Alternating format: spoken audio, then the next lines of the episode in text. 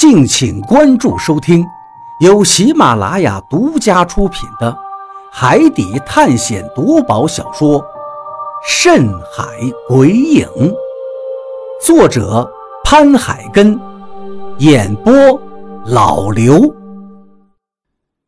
第六十五章，惊魂。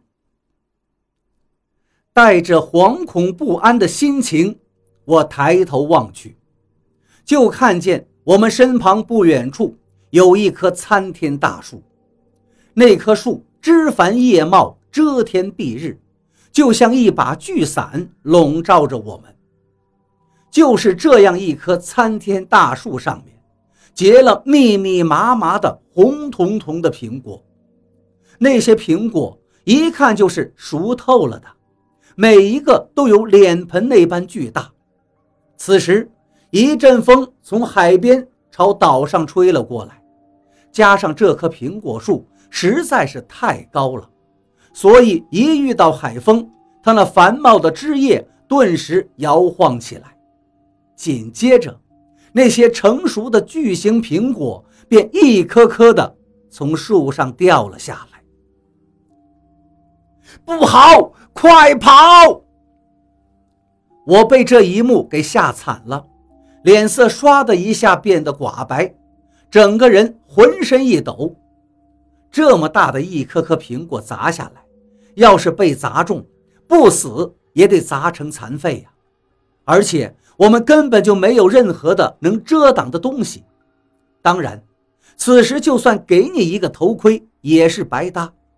这几十米高的高处掉下来的庞然大物，还不得把脑袋给砸进腔子里去呀！被苹果砸中的后果，我真的不敢去想象了，也没时间再去多想，因为这太可怕了。其实，当我抬头往天上看的时候，他们也都跟着我一起往上看了。所以，就在我大喊一声“快跑”的时候，大家也都瞬间明白了怎么一回事。正因如此，大家也都被吓得够呛。一声惊叫，拔腿就跑。雷森他们这些美国人嘴里骂着他们特有的脏话，拼了命地奔跑起来。而我跟张广川他们也是吓得连连咒骂着：“我操，千万别砸中我呀！”砰砰砰，耳边是不断传来的苹果砸落到地上的巨大声响，就好像有无数的巨石。从天而降一样。如果看过《三国演义》的话，应该知道那种从万丈悬崖上滚落巨石的场景。眼下我们所经历的就是这种情况。这么大的苹果，加上几十米高的高度，有一个砸下来，地上都必然是个深坑。啊！一声惨叫，我知道。肯定是谁被砸中了，不过此时谁还有功夫去看到底是谁被砸中了呢？全都只顾着自己逃命了。我侧过头朝惨叫声方向看了一下，果然有个船员倒在了地上。而就在这时，我的前方又是砰的一声大响，又一位船员被一颗苹果直接砸中，倒地不起。我跑过去想把他拉起来，可是，一看他的脑袋已经被砸碎了，脑浆溅得到处都是。看到这儿，我更感到害怕了，只好继续往前跑。我们一群人拼命地往前跑着，只有以最快的速度冲出去才能够安全。只要在这苹果树下多停留一秒钟，就会多一分被他砸中的几率。呼的一声，有一个巨大的苹果挂着风声，擦着我的手臂从空中落下，砸到了我的脚边。紧接着就是砰的一声巨响，这个比西瓜还大一倍的苹果直接炸裂开来。在这种碎裂的力量下，有一块果肉直接飞起，弹到了我的脚上，顿时打得我一个趔趄，一头栽倒在地上。便鱼，你没事吧？何洛见我摔倒了，赶紧回身跑过来扶我。就在他扶我的时候，我正好是仰面朝天，就看见又一颗脸盆般大的苹果正从他的头顶上方坠落下来。我不由得惊吼一声：“何洛，小心！”何洛反应倒是极快，见我的表情如此恐怖，就顺势往地上一滚，砰的一声。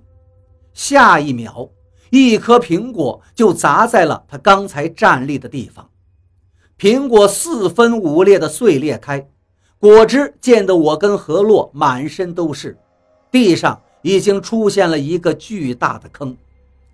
我看了一眼何洛，发现他也被刚才这一下子吓得有些缓不过神来，强自咽了一口口水，脸色煞白如纸。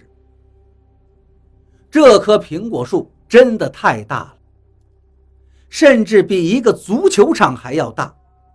虽然何洛没事儿，我们也不敢停留。我赶紧从地上爬起来，拉起他，继续往前跑。大概用了十多秒钟的时间，我们终于冲了出去，来到了安全地带。当然，当我跟何洛来到安全地点的时候，大家也都逃出来了。每个人的脸色都十分不好，大口的喘着气，显然都没有从刚才的惊险当中缓过劲儿来。我又回头看了一眼那棵苹果树的下面，赫然躺着三个人，显然他们已经一动不动了。我连忙再看身边的人，还好张广川还在。此时张广川也看到了我，于是走过来，关切地问道。便于，你们没事吧？我刚才看到你们俩摔倒了。我跟何洛都摇了摇头，说：“还好，没事。”这时，我指着被苹果砸倒的那三个人，转头问其他人：“那三个人是谁呀？”大家一时还没敢确定倒在地上的三个人都是谁。雷森说道：“有一个是我的手下 j o s。”我们快过去救人吧，雷森说道。不过大家都是一脸的恐惧，显然都对回去救人感到心有余悸。此时我又看了看那棵苹果树，发现风已经停了，于是就说道：“我陪你们过去，你要小心点。”何洛叮嘱道。我点了点头。就和雷森还有他的几名部下重新跑了回去。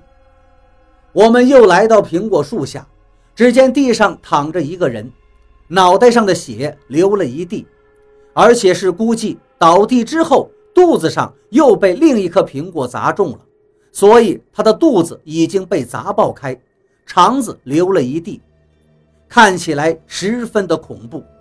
看样子这个人已经没得救了。我站起来看看雷森他们，发现他们也是在微微摇头，显然另外那两个也已经死透了。于是我们又返回了安全区域，不敢再在树下停留。怎么样？他们三个都死了吗？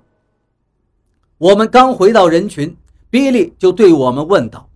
我们无奈地点了点头。经过确认。死的另外两个也是船员。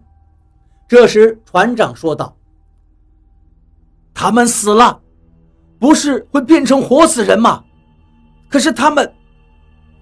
一旁的杰克说道：“这里是岛屿，死了就会魂飞魄散的。”听到这话，我们的脸上都露出了几分恐慌。是啊，这里已经是陆地了。已经离开了海水，死了就真的什么都没有了。那现在怎么办？船长问道。继续前进，我们都要小心一点。比利长吸了一口气，挥了挥手。如果说在这事儿之前，我们的心情是兴奋、激动和惊奇，那么经过此事之后，现在。真的感到了害怕和这些未知的凶险了。接下来，我们一边走一边不断的抬头张望，因为这里的树实在是太高大了。但凡会结果实的树，上面结的果实都会比外面世界上的果实大出好几倍。如此硕大的果实，又从几十米高的树上砸下来，后果就是刚才那三个人的后尘。